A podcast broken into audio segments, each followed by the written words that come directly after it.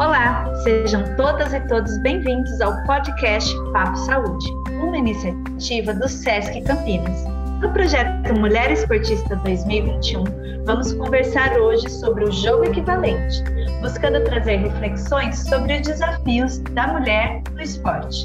Eu, Marta e Milena, ambas educadoras de atividade físico-esportiva do SESC Campinas, vamos conversar com as convidadas, as atletas e profissionais de educação física, a karateca Gabriela Detone e a triatleta Luísa Tobar. Olá, mulheres, tudo bem? Oi, tudo bem? Oi, tudo bom? Um prazer estar aqui. Olá, tudo bem, pessoal? Hoje vamos então conhecer um pouquinho do currículo da Luísa Tobar. Ela é triatleta brasileira, a única mulher a vencer uma prova com distância do Ultraman, sendo campeão geral do feminino e masculino, fazendo história no tradicional UBS 515 de 2015. Completou 16 provas de, na distância do Ironman, sendo cinco mundiais no Havaí e conquistando o quinto lugar em 2010. Integrante da seleção brasileira de ultramaratona, 100 quilômetros, participou de dois mundiais 2016 e 2018 como a melhor atleta brasileira na equipe. E agora vamos conhecer um pouquinho da Gabriela Detone. Gabriela Detone de Lima é ex-atleta da seleção brasileira de karatê, faixa preta primeiro dan, ao todo, foram 18 anos de prática e 350 medalhas, onde as principais conquistas foram três vezes campeã brasileira, duas vezes campeã da Copa do Brasil, vice-campeã sul-americana, terceira colocada no Campeonato Pan-Americano em El Salvador, terceira colocada no West Open em Las Vegas, dez vezes campeã paulista entre outras medalhas nos campeonatos brasileiros, sul-americanos, Copa do Brasil, Paulista e regionais. Uau! Com um currículo assim, excepcional como o de vocês, será que vocês poderiam contar como tudo começou? E qual era a motivação para iniciar? E depois, qual a motivação para dar continuidade nessas modalidades? Vamos começar com a Luísa. Pode falar um pouquinho, Luísa. Então, eu comecei bem cedinho, quando eu tinha 13 anos, eu comecei a correr com meu pai por, por lazer. E, e eu comecei na Lagoa do Taquaral, que é um parque super tradicional aqui em Campinas. Duas vezes na semana comecei a correr com ele. É, e de fim de semana mais uma mais um dia, três vezes na semana. E a corrida é uma modalidade um pouco viciante, então logo eu fiquei viciada, não parei mais, eu comecei a aumentar a distância, é, as pessoas começaram a perguntar por que eu treinava tanto, se eu não ia fazer prova, e na minha cabeça eu não queria fazer prova, eu gostava de treino. Mas logo com 16 anos eu já comecei a fazer um monte de prova, com, comecei a treinar com um treinador específico que também era patrocínio, e aí, a partir daí, eu não parei mais de correr, pagavam para fazer prova, eu viajava para correr em equipes, e, e eu não parei mais de correr. Com 19 anos, eu fui, me mudei para Florianópolis para fazer faculdade na Federal, e, e eu continuei fazendo provas mais longas de corrida, ultramaratona, provas mais de, de é, de trail, né, de montanha. E uma dessas provas eu eu fiquei em segundo geral feminino e uma uma treinadora de Floripa na época falou: "Nossa, você é muito boa. Você tem 19 anos, você é muito boa. Por que você não começa a treinar triatlon comigo?" Daí eu era estudante, não estava muito afim de gastar dinheiro com bicicleta, eu sabia que a modalidade era cara. E eu estava feliz com os meus treinos de corrida que já, já demandavam bastante tempo, né? Mas aí eu acabei aceitando. E, e no meio disso eu ganhei um estágio. Então eu, eu trabalhava para ser treinadora, treinava, comecei a treinar muito e em poucos meses eu comecei a fazer um monte de provinhas é, mais curtas e um dia ela falou para mim: você está fazendo, você está treinando tanto, você treina tanto, porque eu sempre gostei de treinar. É, por que você não faz um Ironman? Eu pago inscrição para você. Aí eu falei: tá bom, já estou acostumada a treinar um monte, fazer prova longa. E aí foi o meu primeiro Ironman que ela pagou para eu fazer. E, e logo de cara conseguiu a vaga para ir para o Mundial na Havaí, o primeiro Mundial, e era o segundo Ironman ainda. E de lá para cá não parei mais, fui fazer, fui fui fui competindo e treinando sem parar. E eu acho que a maior motivação minha foi realmente fazer prova, porque cada prova, cada temporada é, é algo novo, é, objetivos novos e o esporte de endurance ele é muito viciante, é um estilo de vida completamente novo. E morando em Floripa, é, você fica ao ar livre, na natureza. Eu ia nadar, no verão a gente nada, nadava três meses no mar todo dia, então tinha aquele contato com a natureza. É, é uma espécie de estilo de vida de aventura, de ao ar livre mesmo, outdoor. Então, é algo que, que traz muita satisfação e, e uma felicidade que ah, quem não faz não consegue entender, mas é, é realmente viciante esporte de endurance. Então eu não parei mais, mas em 2011 eu voltei para Campinas, já formada, e, e acho que foi muito bom para meus treinos também, para minha performance, porque a região de Campinas é muito boa para treinar ciclismo e e aí eu também fui mudando de treinadores e adquirindo experiências que se eu ficasse em Florianópolis eu não teria tido, e eu acho que foi complementando, e eu fui aumentando as distâncias bem naturalmente, mas é, até o ponto de 2015 que eu fiz a maior prova que é essa de Ultraman, e depois eu voltei para as provas mais de Ironman e resolvi é, por convite, por ser, por ser selecionada e para a seleção brasileira de ultramaratona que também foi algo que eu encarei como um desafio novo, porque eu, eu sempre achei demais correr 100 quilômetros, é uma coisa insana, né? Mas quando você começa a treinar muito, é, 42, que é uma maratona, vira normal, tudo vira normal, né? Você vira uma, um, algo que o seu corpo é, se adapta muito fácil, recupera muito fácil. Eu acho que o corpo humano é é algo incrível e se adapta a tudo que você faz nele. E ao longo dos anos, a carga de treino faz com que seu corpo vire quase uma máquina, né? Então, aí eu fui encarando novos desafios a, até 2018, que foi o último mundial da seleção brasileira de ultramaratona, e que eu fiz as minhas últimas provas de distância Ironman. Aí, depois desse ano, eh, meu corpo realmente entrou em colapso, porque eu competi muito em 2018. Aí, eu fiquei com uma lesão em 2019 inteira, tentando recuperar, e, e num ritmo um pouquinho me menor. No ano passado, eu voltei a treinar bastante forte, já com calendário de prova. E quando eu estava engrenando para fazer é, mesmo com o coronavírus, eu estava treinando bem. Eu consegui fazer um treino camp nas Ilhas Canárias, porque a minha irmã estava morando lá. E eu estava engrenando bastante forte de novo nos treinos. Mas aí no fim do ano eu engravidei e daí é, o cenário mudou. Mas eu tinha prova para o final do ano passado, que era o Ironman do, do México. E aí agora, então, tudo deu uma pausada. E Gabi, conta um pouquinho agora você da sua história para a gente conhecer você um pouquinho.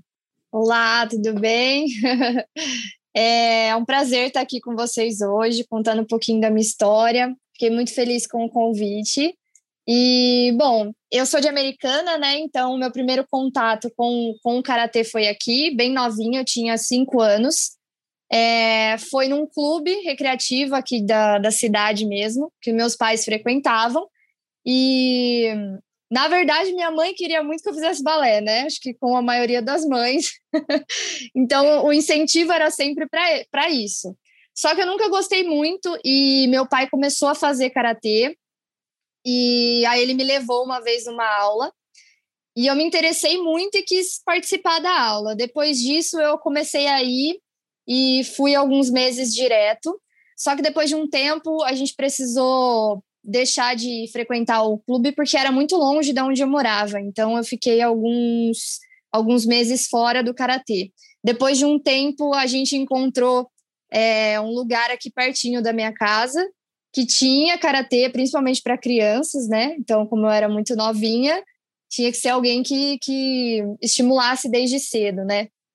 Então, meu pai chegou com um recorte de jornal, me mostrou: olha aqui, ó, eu achei alguém que, que dá aula aqui perto de casa. Quer voltar? Falei, vamos. Aí fui, acho que eu já tinha uns seis anos, e daí na primeira aula a professora já falou assim para mim: Nossa, você, você leva jeito, você já treinou alguma vez? Aí eu comentei com ela que eu já tinha feito algumas aulas, né?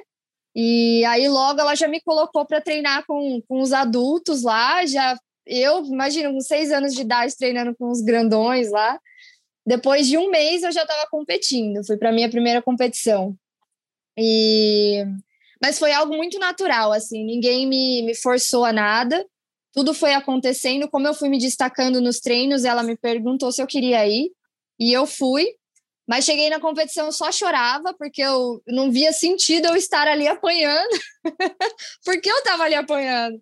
E aí eu só chorava, só chorava. Aí a minha, a minha técnica, né, Isabel Dias, ela chegou em mim e falou assim: Gabi, ó, se você terminar essa luta, eu te dou essa luva. Porque na época a gente usava uma luvinha que parecia uma patinha de, de vaquinha, assim, sabe? Ela era só de pano.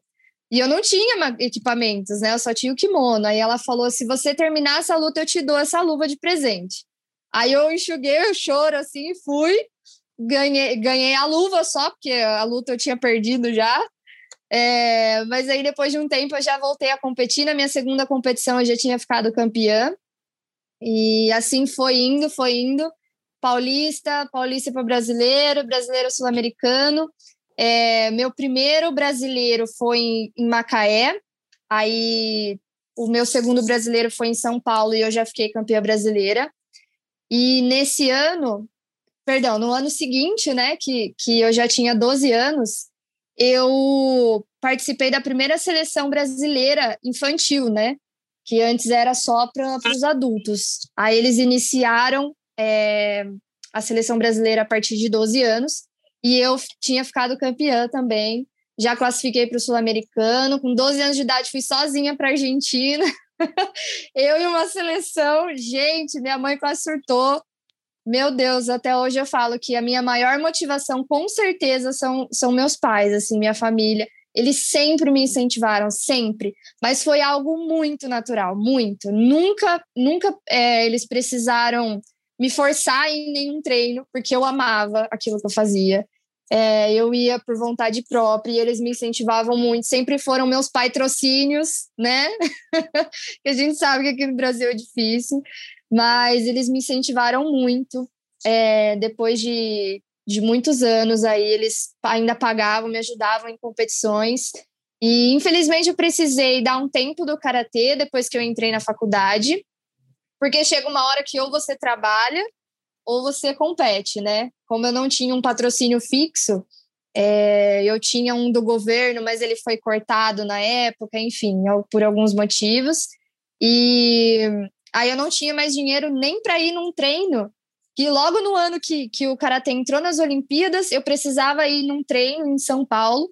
E eu precisava de 120 reais para passagem e para eu poder ir até lá eu não tinha. E eu não tinha, ninguém conseguiu me arrumar, eu precisava, tipo, para dois dias seguintes, não tinha de onde tirar. Aí, infelizmente, eu tive que deixar de lado. Falei, ó, oh, então agora já vi que não dá mesmo, vou, vou dar um tempo. E aí foquei na faculdade, sabe? E aí me formei. Mas assim, tô sempre com o coração no karatê, de vez em quando se dá, eu treino, faço alguma coisinha assim. E acho que é um pouquinho da minha história é essa aí.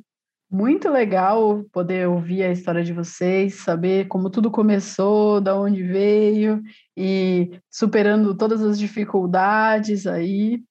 Então, eu gostaria de saber de vocês, com tantas conquistas expressivas, participações incríveis aí nas competições, eu queria saber da Gabi da Luísa, qual foi a mais importante assim na carreira de vocês? Qual é que vocês assim mais gostam sempre de estar tá, tá comentando? E a Gabi já trouxe um pouco, mas gostaria que a Luísa também trouxesse um pouquinho dos desafios de ser um atleta amador, né? Falasse um pouquinho sobre isso. Então, vou, como a Gabi já falou um pouquinho sobre essa questão de, das dificuldades de ser um atleta amador, a Gabi vai começar puxando um pouquinho aí do gancho. É, bom, minha competição mais importante, assim, teve muitas importantes, né? Acho que cada competição é, marca a gente de uma forma. Mas eu acho que, que o, o que foi meu divisor de águas mesmo foi o sul-americano, meu primeiro sul-americano. Que aí eu cheguei e falei: caramba, acho que a coisa tá séria, meu. Eu, com 12 anos de idade, estou indo para fora do país competir. Então, acho que foi, assim, a mais importante, a que mais me marcou, sem dúvida. É, foi uma experiência muito legal de ter. É, antes da gente ir, a gente ficou uma semana treinando, né? Toda a seleção, e foi muito legal para mim. Foi uma experiência incrível. É uma independência muito grande, você é muito nova, saindo do país, né, para competir, viajando sozinha. É, então, essa acho que foi a que mais me marcou. E das dificuldades é isso, né? É, infelizmente, no nosso país, o que, o que vale aqui o esporte é o futebol, né? Se você não é do futebol, você sofre, assim. É, para conseguir patrocínio é muito difícil. É, rodei, nossa, quantas vezes já saí de kimono aqui na cidade, de loja em loja, pedindo dinheiro, pedindo ajuda, que seja 10 reais que tenha para me ajudar. É, levava minhas medalhas, levava meus recortes de jornal, e era muito difícil é, conseguir um patrocínio. Até que muito tempo depois eu consegui do governo, mas foi muita burocracia, assim. Claro que ajuda, né? O Bolsa Atleta é, é um programa muito legal, mas infelizmente depois de alguns anos ele foi cortado. Nem lembro mais é, qual foi o motivo, mas o, o, a competição que eu que eu tinha ganhado não valia mais. Então, o meu patrocínio, que era o que me sustentava no, no, no esporte, tinha acabado. Então, eu precisava. É um ciclo vicioso, porque o, o, o Bolsa Atleta ele é uma, um programa que ele te faz competir para você ganhar e ganhar o patrocínio de novo, e competir e ganhar de novo. Então, é uma, um ciclo vicioso. Nesse, nesse ano eu tinha é, viajado bastante para competir, então eu não tinha mais dinheiro, não consegui competir no ano seguinte para recuperar o meu Bolsa Atleta. Então foi aí que, que as coisas começaram a dar errado, assim, né? Dar errado nesse sentido financeiro. Mas eu acho que essa é a, maior dificuldade, assim, do atleta, é essa falta de incentivo. É, eu acho que isso é o, o ponto mais alto, assim. Certo, realmente infelizmente, né, no nosso país, se você não joga futebol, as dificuldades são muito grandes, né? Então, gostaria agora que a Luísa contasse um pouquinho para nós, se ela pudesse falar um pouquinho também das distâncias, né, para o público estar tá conhecendo, né, o, Iron, o Ultraman, né, um pouquinho das distâncias, até do Ironman também, que nem todo mundo sabe, porque são distâncias realmente expressivas, né? que você contasse para a gente um pouquinho dessas distâncias aí que você percorreu, né? E falasse a melhor competição e, e, os seus, e os seus desafios sendo uma triatleta. Então, as provas, eu tive várias provas que me marcaram, acho que ao longo da carreira esportiva. A principal de início que realmente marcou como divisor de águas foi o Mundial do Havaí de 2010, na época eu morava em Floripa e consegui o patrocínio da, do fundo, fundo Esporte, que era uma bolsa atleta é, do governo, só que só para que somente para essa prova, né? Mas foi o divisor de águas porque eu pude treinar, mesmo fazendo faculdade e estágio, não é uma vida de adulto, é uma vida mais universitária. Então, eu consegui treinar sem, sem, com foco 100%. Fui um mês antes para o Havaí, treinar sozinha lá. E eu sou apaixonada pelo Havaí. Então, assim, ficar um mês lá treinando, sendo paga para isso, sem ter que se preocupar com comida, com onde eu vou ficar e tudo mais, foi uma experiência que marcou muito minha vida. E, e o resultado foi um resultado expressivo. Eu saí com pódio no Mundial, né? É um quinto lugar que parece um, uma porcaria para quem escuta, mas para quem está no esporte sabe que o pódio do Mundial vai até quinto, que um pódio é, na época, a única mulher que tinha algum pódio no Havaí era a Fernanda Keller. Então, hoje em dia tem, tem algumas outras meninas que já subiram, mas na época foi, um, foi, foi algo bem expressivo e que e que só me confirmou o que eu sabia. A gente sabe, a gente quando a gente treina muito e gosta, a gente acaba sabendo do nosso potencial, mas quase nunca a gente consegue colocar em prática. Então aí foi, um, foi uma prova que marcou bastante, porque eu sabia que eu conseguiria chegar até em segundo ou, ou primeiro, mas que o quinto foi algo que hum, hum foi eu saí assim, bem feliz. E o Ironman, vou, vou, vou explicar para quem não sabe, a distância de Ironman é um triatlo de longa distância, que começa nadando no mar com 3,8 quilômetros, aí segue para o ciclismo com 180 quilômetros e finaliza com uma maratona, que é uma corrida, de 42 quilômetros. Então, essa foi o Ironman do Havaí, que é um mundial que acontece todo ano no, no Havaí em outubro. É, fora essa prova, a outra prova que marcou, acho que minha carreira e marcou minha vida mesmo, foi o B, que é o Ultraman do Brasil.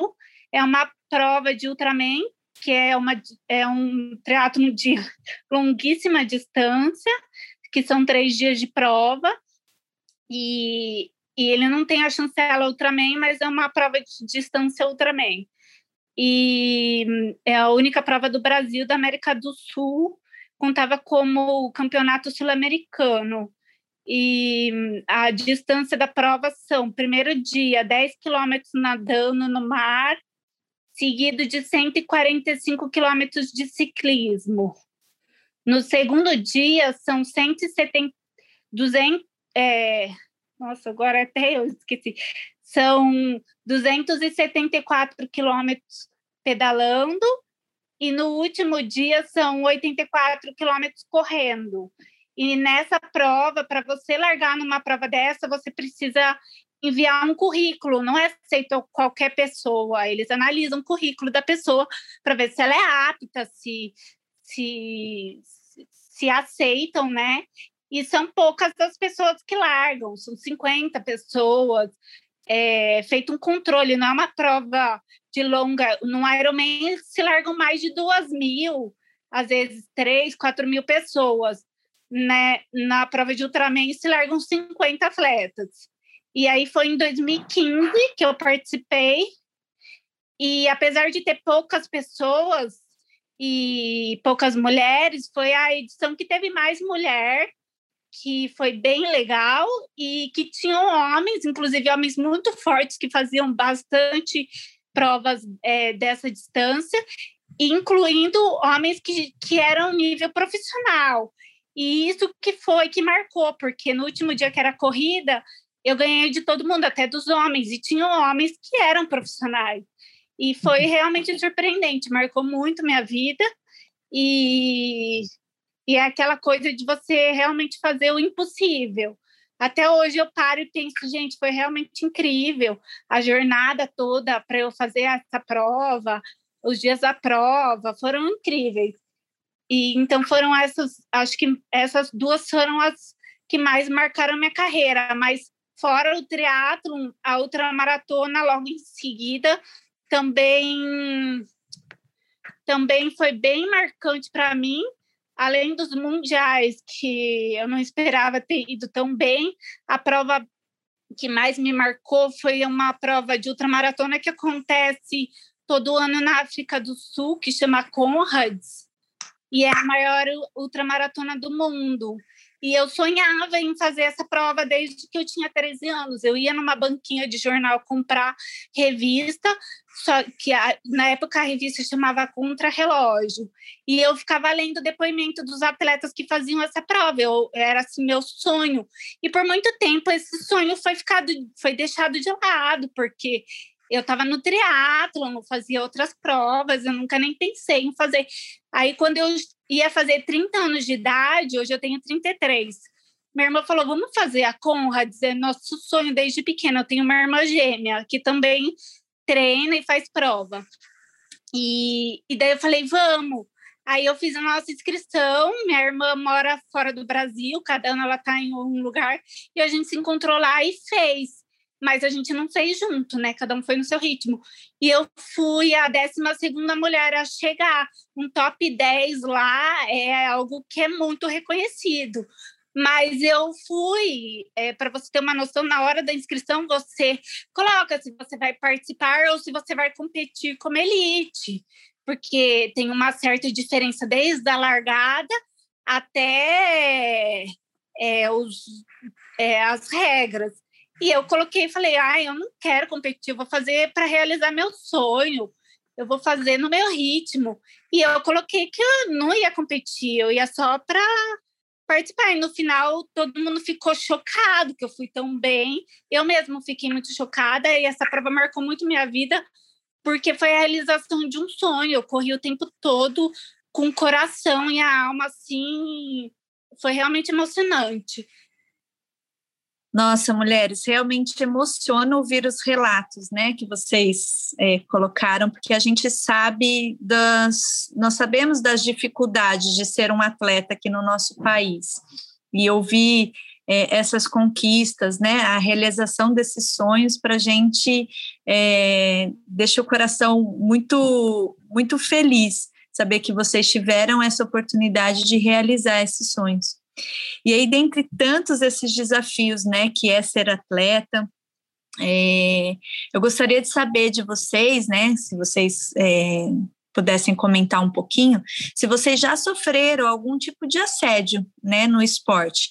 Por exemplo, a Luísa que já competiu com homens e até, né, muitas vezes ganhou deles, ou a Gabi, por ser uma lutadora, né, por estar no esportes aí de lutas. Então, começando aí com a com a Luísa. Gostaria de saber se você já sofreu algum assédio. Ah, lógico que sim, né? É, no, no quesito competição e provas, o ser humano é, tem um ego muito grande, então é, sempre foi comum, mas eu nunca nem absorvi, né? Sempre tem comentários é, ao longo de prova mesmo, no meio de prova, é, eu, eu, lembro que eu já fui para ultramaratona que tinham várias distâncias né, na mesma prova e, e eu estava ultrapassando homens. Eles falaram: você está fazendo sozinho, solo? Você está fazendo revezamento? Você. É, sabe, assim, alguns comentários tipo assim. É, era, sempre foi muito comum, eu sou muito pequena, magrinha, é, então, a maioria das pessoas olha para mim e fala: não, ela não é atleta, ela não tem tanta força assim. Mas a minha experiência, minha, um, meus resultados de prova foram, sempre foram consequência, resultado de muitos anos de treino, né? É, não é de um dia para o outro que você fica bom, além de você gostar e ter que e ter uma certa capacidade de conseguir treinar ao longo de muitos anos seguidos, é, é, você fica boa ao longo de muitos anos, mais de 10 anos de treino. Então, ao longo de todos os anos, assim, foi bem comum, sempre tinha comentários de homens, até no Ultraman. Eu lembro que toda a chegada de, da, da, do, do, dos três dias, eu sempre cheguei, eu era sempre a primeira mulher, mas eu sempre cheguei bem entre os homens também. Então sempre vinham falar: ah, você vai ver, amanhã o bicho pega, hoje não foi nada. Não sei, sabe, comentários é, pequenos, mas que talvez para dar uma certa, uma certa pressionada é, sempre foi comum, mas eu nunca nem absorvi.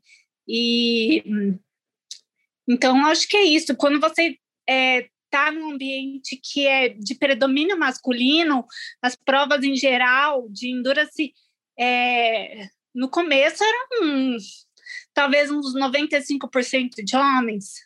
Hoje em dia é bem, mas aumentou muito a quantidade de mulheres.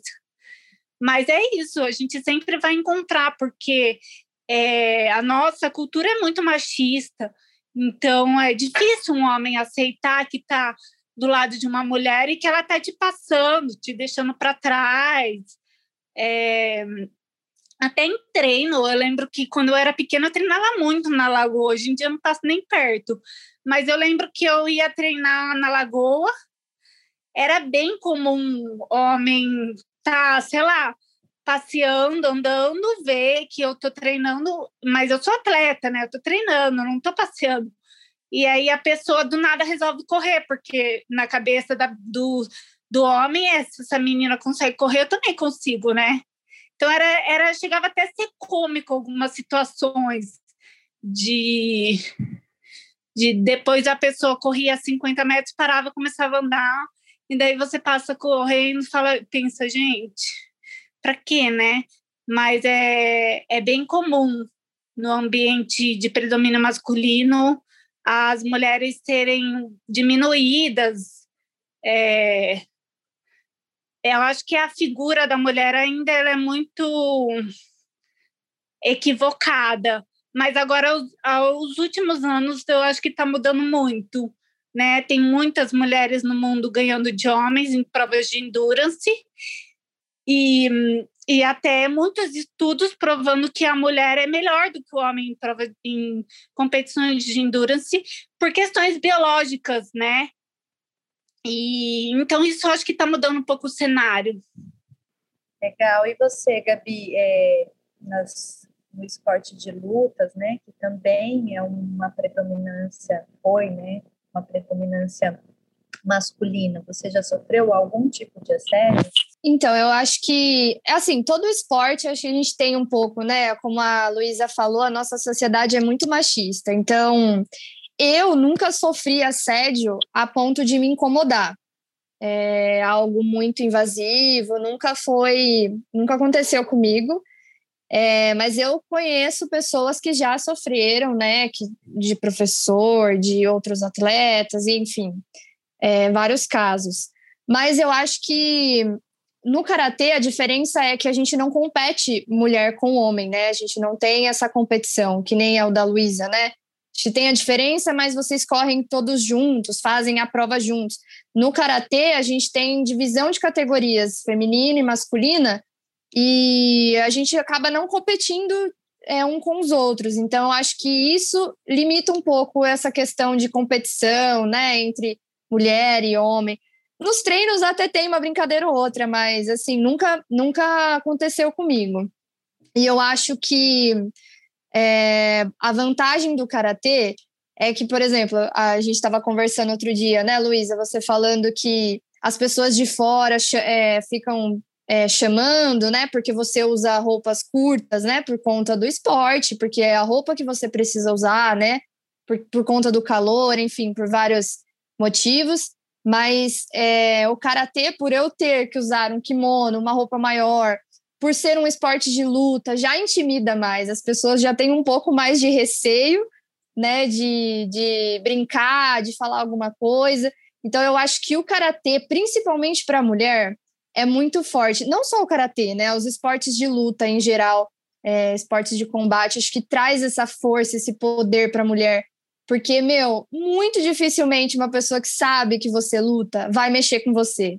Muito dificilmente, entendeu? Então, na escola, eu lembro quando eu era pequena, nossa, os meninos não chegavam nem perto, sabe? Não, não tinha esse, esse ambiente e tal.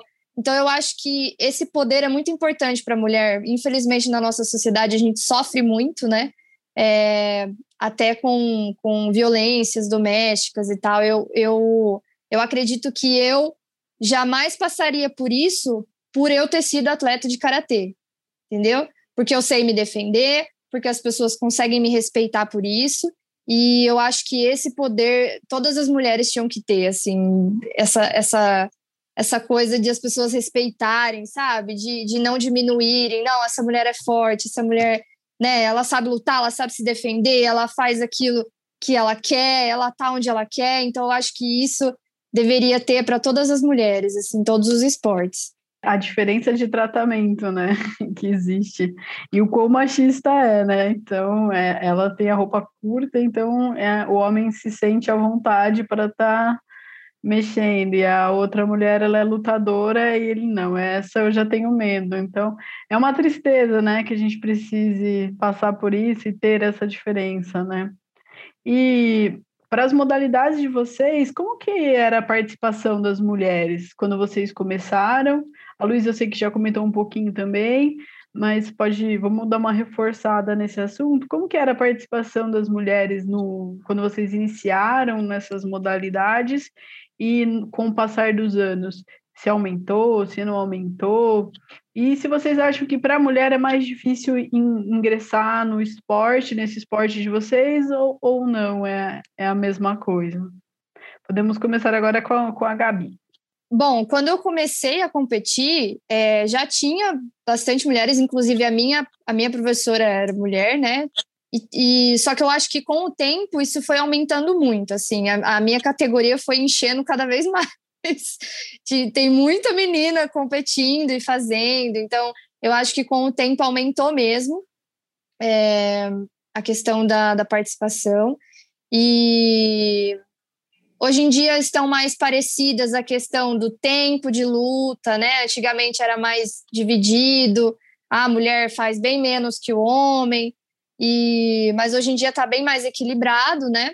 Ah, acho que é isso. E, acho que para a mulher hoje em dia está um pouco mais fácil de ingressar no, num, num esporte de luta. Eu acho que está muito na mídia, assim. As pessoas estão vendo mais, estão vendo é, de outro, com outros olhos, né? E as mulheres estão se sentindo à vontade a fazer esse tipo de, de esporte. E acho que também pela, pela mudança, né? A, gente, a nossa sociedade tem muito a, a, a melhorar ainda, mas eu acho que essa questão do, feminismo que está vindo, né? Que as mulheres estão lutando, estão tendo um pouco mais de voz, está ajudando um pouco a, a acho que a, a facilitar o processo. Certo. E para você, Luísa, o que, que você acha? Eu, você já explanou um pouquinho, mas gostaria que você falasse um pouquinho mais sobre essa participação. Ah, ao longo dos anos, a participação de mulheres tem aumentado muito é, é nítido. Eu lembro que quando eu tinha uns 16 anos, eu ia correr a São Silvestre, a largada era às três da tarde e era só mulheres, os homens largavam às cinco da tarde. Eu lembro que tinha 50 mulheres, era minúsculo e era uma, uma prova super tradicional, né? Então, esse é só um, do, um dos exemplos. E no triatlo a mesma coisa. É, a gente ainda tem que comparar também o Brasil com os outros países, né? Porque é, as provas de triatlon e até de corrida, se você for para qualquer outro país, é, é assim, é uma diferença bizarra. Muita mulher participa fora do Brasil e aqui menos. E talvez seja uma questão cultural e também de acesso financeiro. Eu acho que no Brasil é, a mulher ainda tem o papel de ser dona de casa, mais trabalhar fora, mais cuidar dos filhos. Então, são três papéis em um. Que horas que vai sobrar o tempo para ela? É, por mais que ela já esteja engrenada no esporte quando era jovem, uma hora ela vai ter que parar, né? Não vai dar continuidade. E o esporte de endurance, como o triatlon, ou até a corrida, é um esporte do ápice de 35, 40 anos para performance. Então, é uma idade adulta. A idade adulta na mulher hoje no Brasil é um é esse cenário que eu disse. Então, assim, é uma é algo difícil de conciliar. A atleta ela tem que ser, além de ser muito disciplinada, é, acordar de madrugada para treinar e conseguir equilibrar tudo ao mesmo tempo. É, não vai ser uma atleta de performance, vai ser uma atleta recreativa, né? É, o que já é ótimo, né? Mas eu acho que, mesmo assim, ao longo dos anos, é, eu vi um, um, aumento grande de mulheres participando, e é algo bem positivo.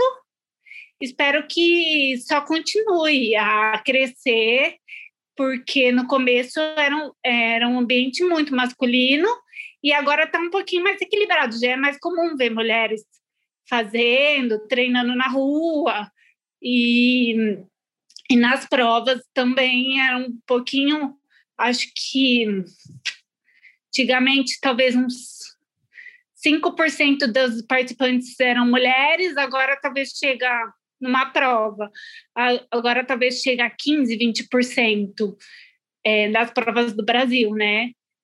Então, acho que é um aumento hum, considerável. Fora do Brasil já é bem mais equilibrado, e talvez sejam por questões mais culturais, igual eu falei. Não posso confirmar isso, mas é o que eu observo. É, realmente as mulheres ainda carrega, carregam né, múltiplas tarefas, o que pode dificultar né, o acesso ou a permanência delas no esporte, né, infelizmente. Nós estamos assim muito felizes de poder é, dividir esses momentos com vocês, aprender, dividir as experiências, os desafios, as conquistas, né? de, de ambas as atletas.